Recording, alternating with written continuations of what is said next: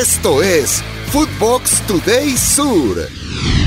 ¿Qué tal, Footboxers? Hoy lunes 13 de febrero te contamos las noticias que tenés que saber. Polémica victoria.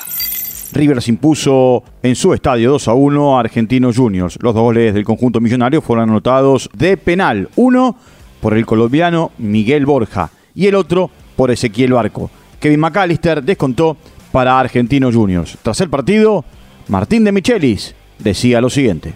Creo que el mundo River hoy vivió algo muy peculiar. La gente, déjame, déjame premiar el comportamiento de la gente, que creo que es una grandísima armonía eh, entre todos los hinchas, entre los hinchas y los, entre los hinchas y el equipo, el momento más difícil del equipo, cuando más lo necesitábamos. Empate con emociones. Racing y Tigre repartieron puntos al empatar 2 a 2 en el cierre de la jornada dominical. Para la academia anotaron Maximiliano Romero y Gabriel Auche, mientras que Brian Alexis Leiza y Mateo Retegui, el goleador del campeonato, anotaron los goles para Tigre. En otros resultados, Banfield y Gimnasia empataron 0 a 0. Rosario Central, uno de los líderes, le ganó 2 a 1 a Arsenal de Sarandí. Huracán, como visitante, empató 0 a 0 en Córdoba, frente a Instituto. El día de hoy se cerrará la tercera jornada con Barraca Central Unión y Estudiantes recibiendo a Lanús el mejor del mes. Hernán Crespo, director técnico del Al Duail, fue nombrado como el entrenador del mes de enero en Qatar. Su equipo es líder de la Liga de las Estrellas en el fútbol catarí con 29 puntos. Se alejan en la liga.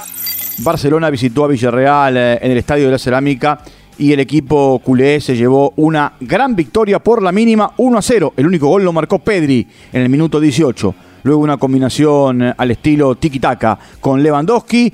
Los dirigidos por Xavi Hernández suman 16 encuentros sin perder.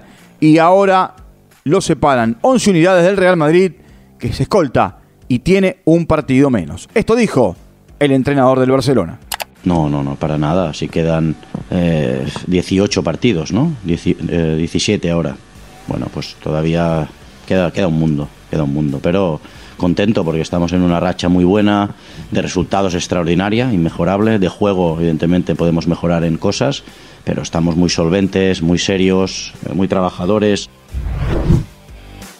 Acechan la primera posición. Manchester City goleó 3 a 1 al Aston Villa y se puso a 3 puntos del líder Arsenal. Los goles del equipo ciudadano fueron convertidos por el español Rodri en el minuto 4, Gundogan en el 39 y Marés de penal en el minuto 46. Para el conjunto de Birmingham anotó Watkins. Pep Guardiola llegó a los 250 partidos dirigiendo en la English Premier League. Líder estancado.